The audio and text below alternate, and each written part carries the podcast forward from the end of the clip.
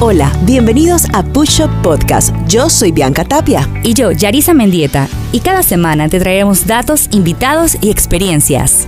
Que te ayudarán a prepararte para iniciar y mantener tu idea de negocio.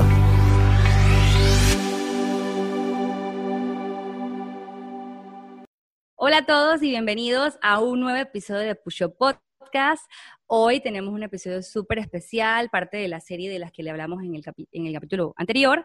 Y bueno, mi nombre es Yarisa Mendieta y hoy estamos aquí con mi querida co-host. Hello, hello, hello. Bueno, estoy aquí. No me ha pasado nada, gracias a Dios. No, no he estado tan afectada para no estar en el podcast, así que estoy aquí con todos ustedes. Gracias a Dios, hay que ser súper agradecidos en eso, que podemos seguir grabando y llevándoles este contenido y bueno, y si alguien que está, que está ahí escuchando el podcast y de pronto ha pasado por este tema de, de estar, tú sabes, en cuarentena porque eh, tuvo algún contacto con alguien con COVID y está escuchando nuestro podcast, estamos con ustedes. Siéntanse eh, en la libertad de comentar, siéntanse en la libertad de escucharnos y siéntanse en la libertad de sentirse bien escuchando este podcast, que es la idea. Así que, bueno, Hoy tenemos eh, dentro de nuestro seriado de, todo lo que tiene que ver con empresarios panameños y eh, estilos de negocio que han tenido que adaptarse al COVID. Yarisa, tenemos hoy un tema que a mí en lo personal me gusta, porque a mí me gusta comer. Exacto, a mí también, eso no es secreto para nadie. Exacto. Y estoy súper contenta de que el tema de hoy creo que a todos nos, nos interesa porque todos nos gusta comer delicioso. Delicioso. Y, uff, y uff, nada más. ¿Qué, digo delicioso? ¿Qué digo delicioso? Nada más decir el nombre, me acuerdo de todo su menú. Pero bueno, vamos a aterrizar el tema. Ya me dio hambre. Ya me, a mí también. El pollo jerky lo quiero, pero bueno, vamos a, ir primero con la entrevista. pero eh, primero presentemos al invitado. Por supuesto, por supuesto. Promover la gastronomía afropanameña en cualquier rincón del país y del mundo ha sido la tarea de la tapa del coco en los últimos años. El chef Isaac Villaverde, líder del movimiento, le ha dado un toque moderno a los platillos más significativos de la cultura afro y ha viajado desde Washington hasta Marruecos para dar a conocer su herencia culinaria. Así nace La Tapa mm. del Coco, un restaurante ubicado en el corazón de la ciudad que engloba toda la cultura gastronómica afro-panameña en un solo lugar. Y hoy tenemos el mm. privilegio de tener al gerente administrativo, que es Julius Villaverde, y está con nosotros en representación de la tapa del coco. Bienvenido a Pushop. Bienvenido, bienvenido. Gracias por tan amena bienvenida. Julius, nos sentimos súper complacidas de que hayas aceptado esta entrevista porque yo sé que la responsabilidad de tener un restaurante eh, aparte que tú eres creativo gastronómico, podríamos decir, eh, eh, también estás de la parte administrativa, pero también sé de que tienes un alto conocimiento en crear menús para eh, diferentes restaurantes, lo has, lo has hecho. y tú junto a tu hermano con, con ese rincón afroantillano que a mí me enloquece y a cada persona que llega a nuestro país digo, tienen que ir a la tapa del coco. Hoy nos puedes orientar un poco de cómo han hecho con esto de la pandemia. Cuéntanos un poco. Eh, bueno, definitivo que ha sido retador. Eh, es la, yo creo que es el término más adecuado, ¿verdad?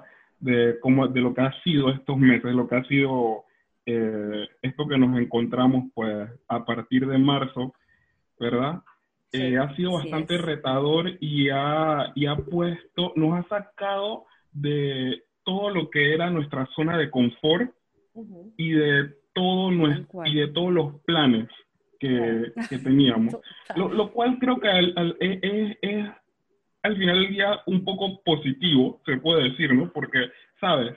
Eh, empiezas a, tener nuevas ideas, empieza esa, esa presión, pues, que de, de, de necesitar, pues, sobrevivir en, el mundo de los negocios, de que tu negocio no, no, no se quede en el tiempo, ¿verdad?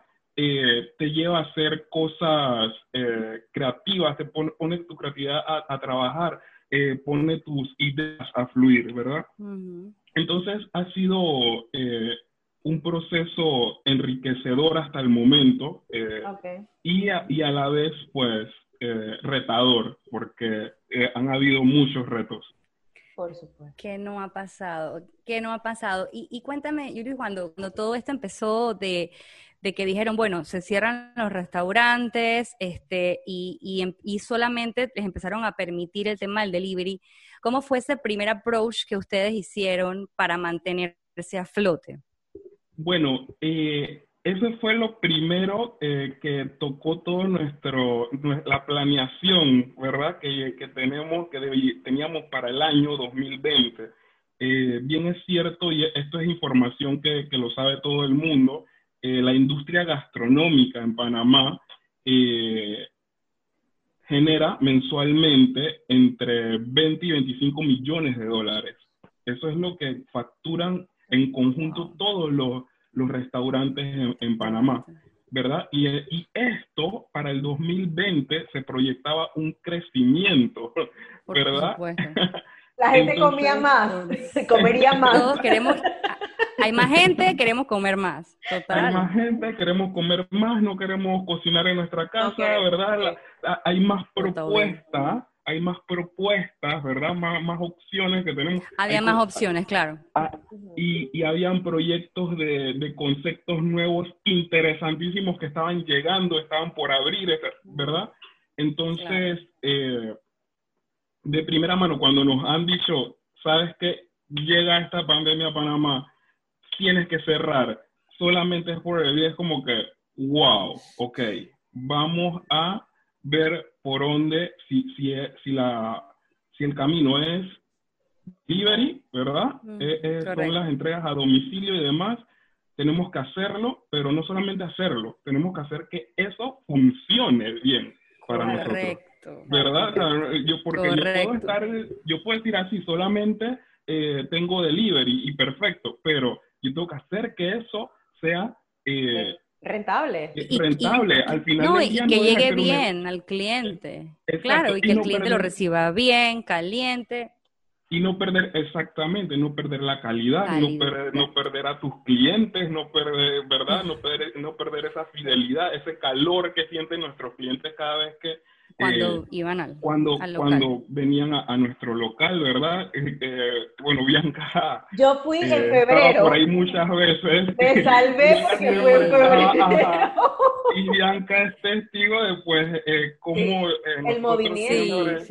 Siempre recibíamos a, los clientes muy ameno, muy amenamente, ¿verdad? Y, y la gente pasaba un buen rato en la etapa del coco, ¿verdad? Entonces, se trata de, no solamente hacer la entrega del delivery, se trata de pues, que el cliente cuando reciba las cosas diga, hey, todavía siento la calor de esta gente, pues cuando me recibían en, el local.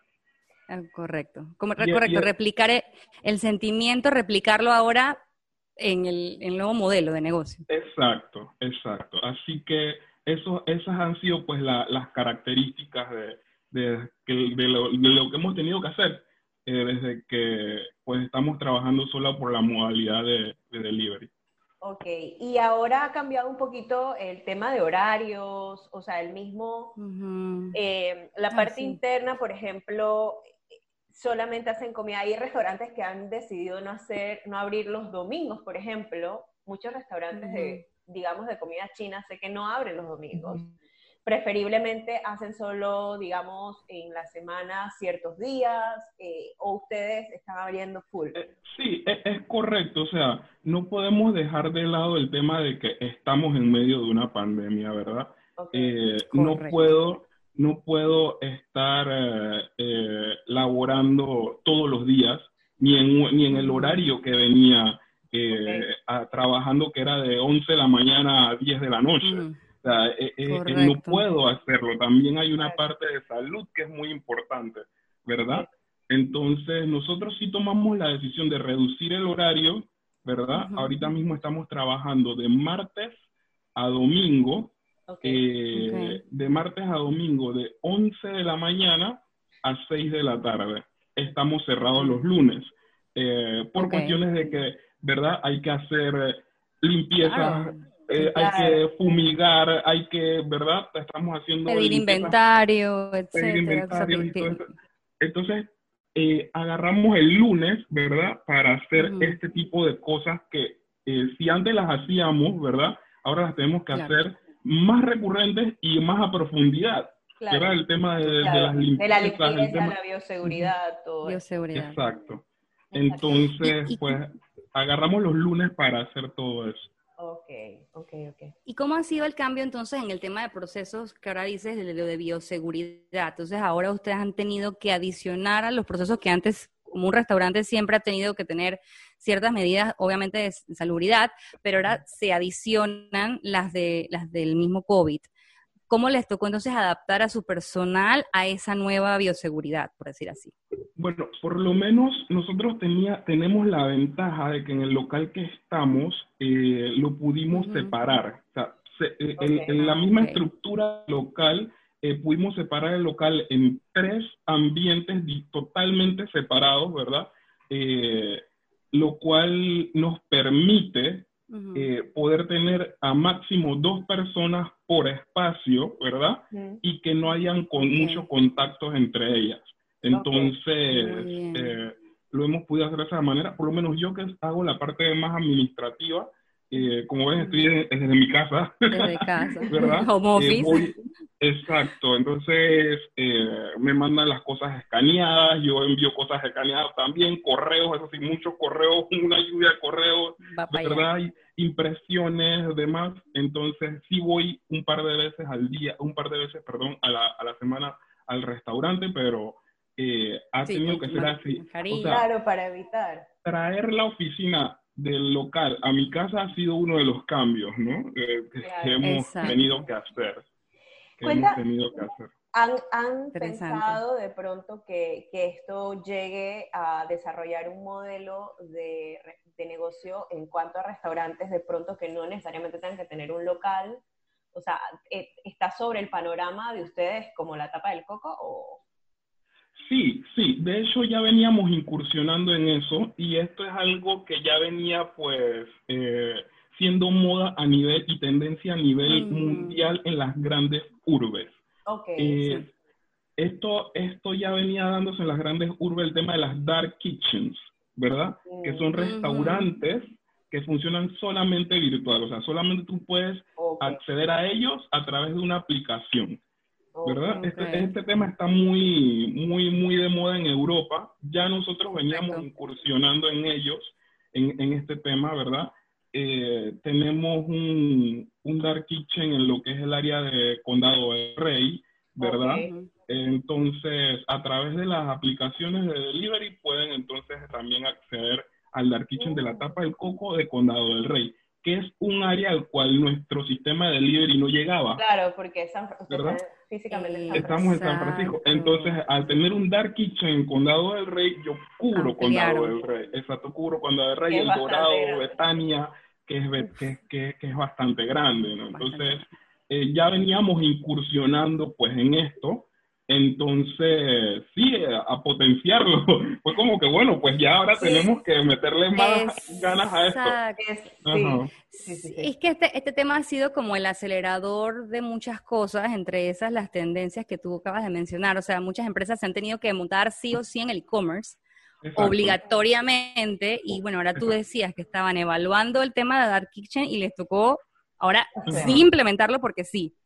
Ajá, o sea, sí, sí, ya, ya lo teníamos implementado y exacto, pero sabes, estábamos en ese en ese proceso de, de, ensayo y error. Error, exacto. Una cosa ya fue como que bueno, ya. claro, es el momento. Gracias COVID. por Gracias esa, COVID. Por esa parte. Eh, pero Julius, también otro punto interesante y dándole la vuelta un poco al tema de, de de cambiar o, innovar en el estilo de negocio de restaurantes con esto de la pandemia, también ustedes se deben a un público eh, fiel. ¿Qué digo? Un joven, si tú le dices ese concepto que está pegado en Europa, lo entiende y yo sigo comiendo la tapa del coco. Pero ¿qué pasa? También ustedes eh, tienen un público adulto, mayor también, que es súper eh, importante mantenerlo y tradicional Eh, ¿A ellos cómo los has sentido con esto? ¿Siguen eh, buscando tapa del coco? ¿Optan por este tipo de delivery o cómo?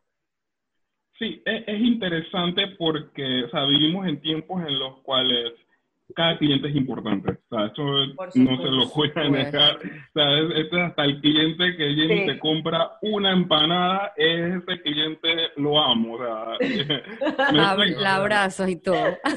o sea, es, vimos que cada cliente es importante y, y, o sea, y siempre ha sido así, ¿no? Y creo que en estos tiempos es cuando más nos hemos dado cuenta, pues, de, de esto. Eh, hemos, de entre los cambios que hemos hecho, pues porque para las personas mayores, eh, ¿sabes? Se les complica un poco el tema de las apps y esto y bajar cosas en los celulares y demás.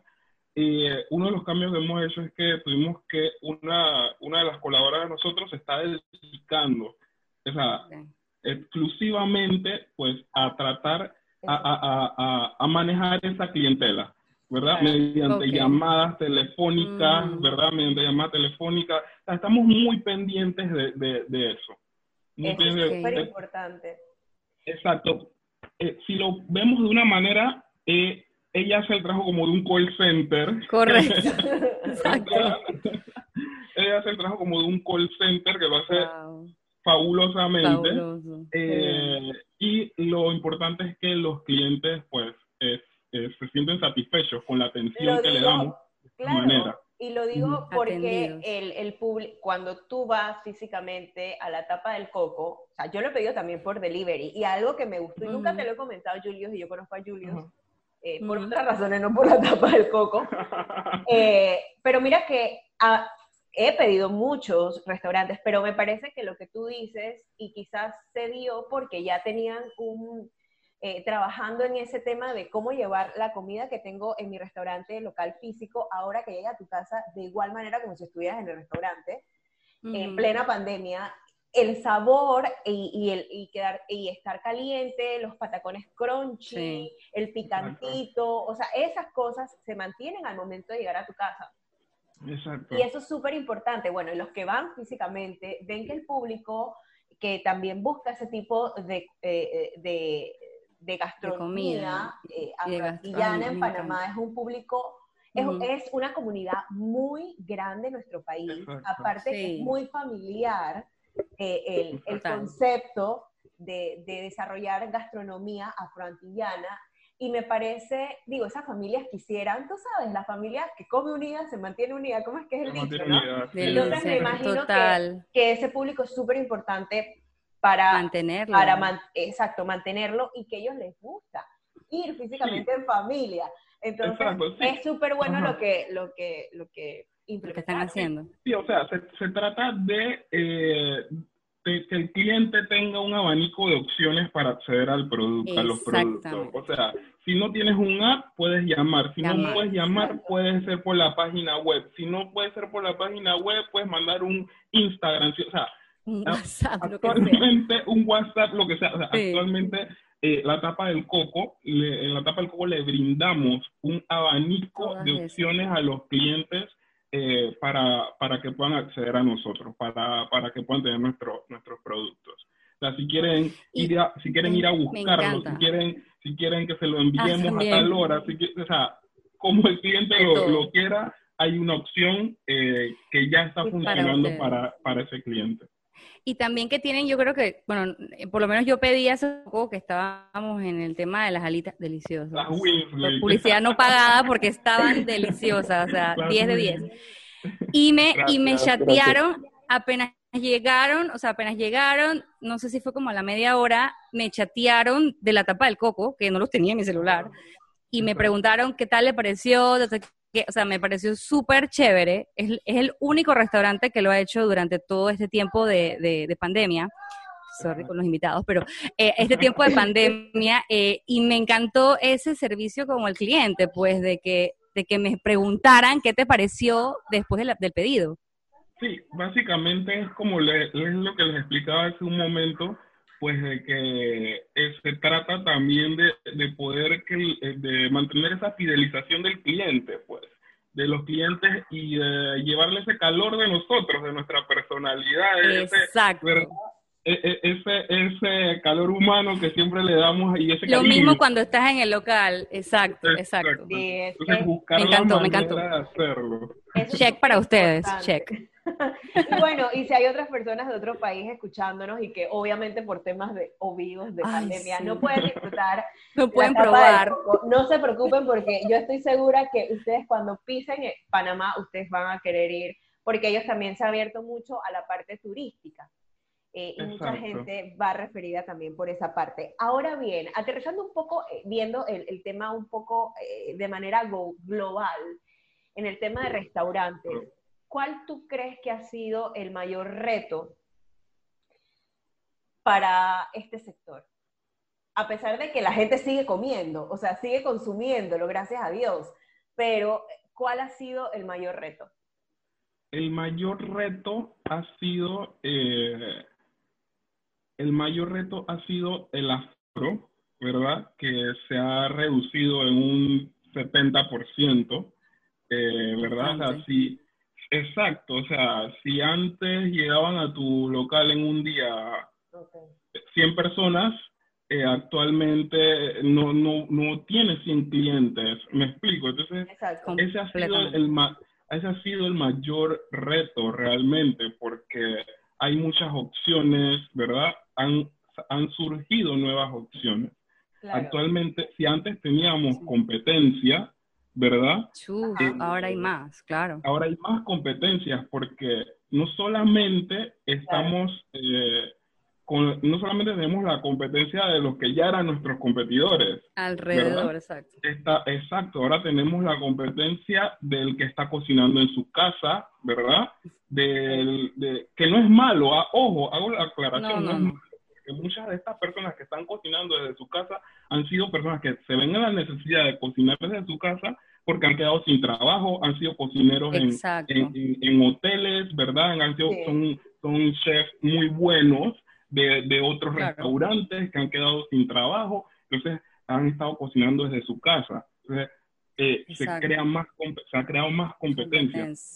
También está el tema de los restaurantes que son eh, de una élite más alta, ¿verdad? Que se han tenido que ver en la necesidad de bajar, No, sus estándares de calidad, pero sí bajar hacia qué público se dirige su, su, su, sus productos. Sí, cambiaron el mercado, o sea, tú eres... Exacto, que también entra dentro de tu competencia. Entonces, eh, tener en un momento en el que la gente está gastando una tercera parte de lo que gastaba antes y que la competencia se incremente, creo que ha sido pues el, el mayor mantenerte vigente, pues mantenerte vigente de que ¿sabes? la gente al momento de que, la, de que los clientes al momento de que tienen hambre, se acuerden de ti y digan, no, yo voy a por, si hay 500 opciones, que las hay, eh, elijo la tapa del coco, pues, me explico.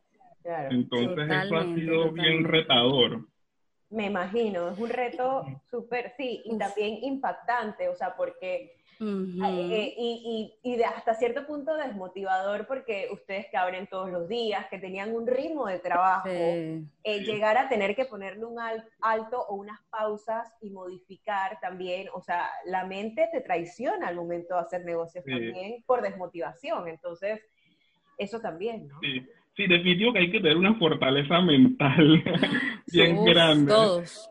Porque como les explicaba hace un momento, pues este año las proyecciones no solamente de la tapa del coco, las proyecciones de la industria gastronómica y de la hotelería eran buenísimas. Eran buenísimas. y del país en general. Exacto, del país en general. O sea, teníamos proyecciones muy buenas, ¿verdad? Y el año en sí empezó con muy buen ritmo. Correcto. Sí, y, y, todo pinta que como los memes que hay ahora, que, enero, febrero, marzo, y te ibas ya como desinflando. Y Julius, algo que te iba a preguntar y que ahorita más o menos lo tocaste por encima al momento de referirte que los, aquellos restaurantes de pronto que tenían comida súper gourmet y tuvieron que adaptar su menú. En la etapa del coco, ¿qué es lo que más se mueve? O sea, en esta pandemia la gente consume los mismos productos o los mismos platos, en tu caso, que consumía al ir al restaurante o eso ha tenido algún tipo de variación que han tenido que aplicar en el menú? Bueno, si hemos, eh, el menú, eh, básicamente nosotros tenemos eh, un par de, no un par, son como cuatro productos que son nuestra columna vertebral, ¿verdad? Que eso siempre van a ser los bestsellers y seguirán, y han seguido siendo, ¿verdad? como el one pot, las torrejitas de bacalao, oh. el rey, el sao. Yo cierro esta, este, este podcast y voy a pedir todo lo que acabas de decir. El rey, el rey de todo es el Sao y el Guapo. El Sao, ¿verdad? Mi esposo lo ama, mi esposo lo ama. Entonces, eh, sí, eso, esos productos son la columna vertebral de la tapa del coco, ¿verdad? Pero adicional a ellos, hemos sí hemos tenido que empezar a meter productos nuevos. A diversificar. A diversificar, a innovar un poco también, porque la gente la gente se aburre, pues de comer siempre lo mismo, ¿verdad? La gente se aburre. Sí, eh, entonces sí hay que darle pues también al, a los clientes algo de, innovación. Sí hay que, es necesaria la, la innovación. Y de verdad. Y, y, por ejemplo, yo que estuve probando eh, las alitas que esta semana había opciones, de verdad que me encantó el sabor y, mantenía ese, o sea, ese, ese sazón que ustedes le dan a todos sus platos. O sea, que realmente han sido innovadores, pero conservando la esencia de la tapa del coco, que es esa comida afro-antillana que es deliciosa y que a uno se le antoja, ya, me antojé apenas salga de aquí, yo voy a pedir. De verdad que los felicito, están haciendo un muy buen trabajo. A la orden, a la orden, o sea, el trabajo se hace con mucho cariño y mucho amor. Eh, creo que eh, nosotros siempre recordamos, pues, mi hermano y yo siempre recordamos en todo esto a mi abuela. Mi abuela fue como que la artífice, ¿verdad? La que, la que les enseñó. Ajá, la que desde pequeño nos, nos, nos enseñó a, nos enseñó muchas cosas ¿verdad? Entonces, eh, eso, mi abuela siempre nos decía, eh, eh, la cocina es amor, es amor, y, y, y, de eso se trata, pues, ¿no? De eso Exacto. Y mantener ese amor durante estos tiempos es un reto también, es desafiante, ¿no? Porque tú me dices a mí que has usado y yo estoy desmotivado un día X de COVID y yo comienzo a partir la cebolla y ¿qué? ¿Y qué va? Eso no, va con amor. Yo yo, le dejo eso a los especialistas. Así que eso es eh, un arte, la verdad, cocinar y mantener el amor y mantener la dedicación en un rol de tener un restaurante que es algo agotador físico y mental. Em, así que creo que, que, es una labor muy linda lo que están haciendo y el concepto que han sabido mantener y respetar, porque a veces uno también con todas estas innovaciones y aplicaciones y delivery, cambia el concepto y, ustedes han sabido mantenerlo, que es importante y que es difícil por muchos años. Julius, para ir eh, ya cerrando, que nos faltan unos minutitos para terminar este podcast, ¿qué mensaje quisieras transmitir a aquellos que están dentro de otros sectores con su emprendimiento, con su empresa de años y tienen su propio negocio, para que se solidaricen con aquellos que mantienen sus restaurantes abiertos, que mantienen a su personal, ya sea que hayan tenido que reducir algo, pero que se mantienen haciendo, tú sabes, su trabajo. Eh, ¿qué, porque hay mucha gente que a veces dice, ay no, pero ellos, tapa del coco está volando, si es cuántos platos no venderán. Entonces, la gente no sabe muchas veces la realidad detrás de, un negocio como un restaurante. ¿Qué mensaje le darías a todas esas personas que, que los invites a consumir lo local? Eh, bueno, creo que, que eso, ¿no? Eh, son tiempos, pues, difíciles eh, hablaba de, de, hecho hace poco tiempo con una, con una amiga y le decía, eh, sabes, es, es interesante porque nuestra generación, nuestras generaciones, pues, de, las personas eh, jóvenes, entre comillas, ¿verdad? No habíamos tenido una situación así como la que está pasando, ¿verdad? Eh, creo que lo último que pasó en Panamá fue en el 89, ¿verdad? O, y, está, estábamos o muy pequeños o incluso no habíamos nacido. Exacto. Correcto. No Yo no había nacido. Ajá. Yo tampoco. Entonces. Eh, está bien. Oye, esto es serio. Pero sí. pero igual fue poco, pero igual no fue tan prolongado, entiendo Exacto. punto. Exacto. Entonces no habíamos tenido pues que enfrentarnos a una situación que escapara totalmente de nuestras manos, ¿verdad? Tal. Entonces, creo que es un buen momento para reflexionar, para redirigirnos y reinventarnos, porque definitivo que esto marca un antes y un después, ¿verdad? Entonces, esa es parte de, lo que les pudiera decir y de que eh, en Panamá uh, ahí habemos muchos conceptos interesantes eh, y sería pues bueno contar con el apoyo eh, de, muchas más personas, ¿verdad? Porque de veras que en los últimos años hemos tratado de hacer cosas muy, muy interesantes y, y, traer nuevas cosas a Panamá, ¿verdad? Para que la gente pruebe, pruebe cosas nuevas y son interesantes. esas son, creo que esa debe ser la, la motivación, ¿no? De, de, de, la, de, cierta parte de las personas al, al, querer, pues, probar cosas nuevas también, ¿no? sí. Sabes, a veces como que eh, no nos atrevemos, pero wow, a veces sí hay nuevos conceptos que son buenísimos. Sí, no, yo creo que eso es, eh, eso es importante lo que dices, porque hay mucha gente que, ¿sabes? El miedo a ay, yo no voy a, a, probar eso porque después si no me gusta, que, ¿no? Y eso es lo que tienen, pero la verdad es que eh, atrévanse, eh, al atreverse están también eh, siendo solidarios con, con, muchos restaurantes, con mucha gente detrás de... y, no, y no solamente el restaurante, o sea, es, ahora en estos momentos son los colaboradores. Los colaboradores, así es son los colaboradores con los que estamos siendo solidarios al pedir un delivery, al pedir, una, a través de una aplicación, ¿verdad? A través de hacer un pedido de que si lo voy a buscar, estamos apoyando son a, otras familias. Exacto. Toda la cadena, en toda la, todo lo que involucra un pedido, todo lo que estás ayudando en toda la cadena, la verdad que sí.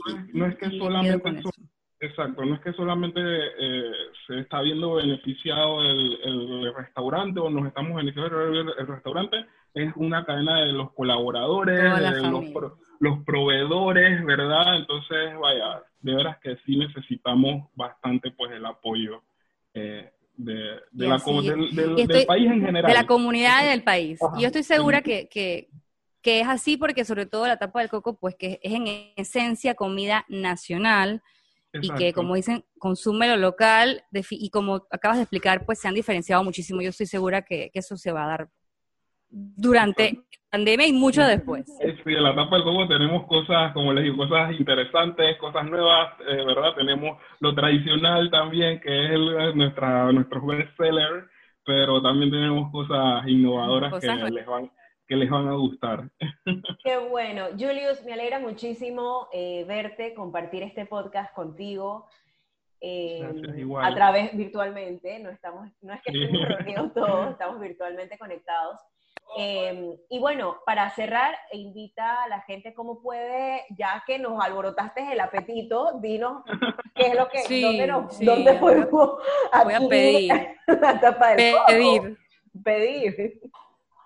Bueno, una de las formas eh, que pueden pedir es a través de la página La Tapa Market, ¿verdad? Es si están sentados en su computadora, mucha gente está trabajando desde casa, sentados en su computadora, a través de la página latapamarket.com, ahí pueden hacer sus pedidos, pueden pagar en línea también, ¿verdad?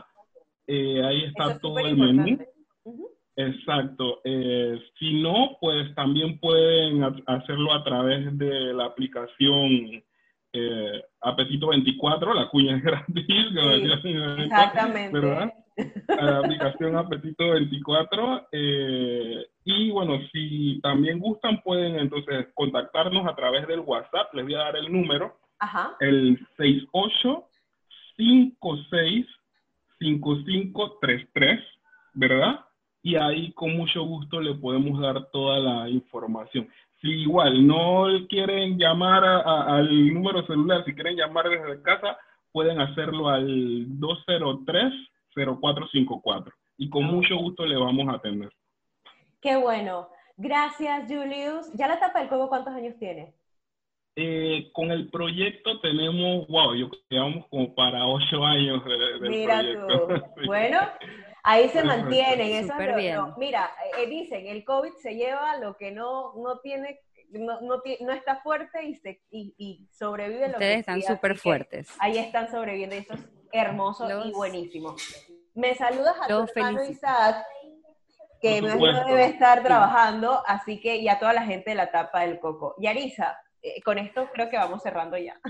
Así es, y bueno, ya saben, síganos en nuestras redes sociales, arroba Yarisa Mendieta, arroba, arroba Tapia y Julius. Y arroba la tapa del coco. y muchas gracias a todos por este y uno, uno episodio más, así que bye bye. Chao, gracias por escucharnos. Bye. Gracias por escucharnos y si te gustó este episodio, no dudes en compartirlo con tus amigos y familiares en las redes sociales. Menciona nuestra cuenta arroba Podcast. Igualmente puedes seguirnos en nuestras cuentas arroba Yarisa Mendieta y arroba Soy Bianca Tapia. Nos escuchamos en el próximo episodio.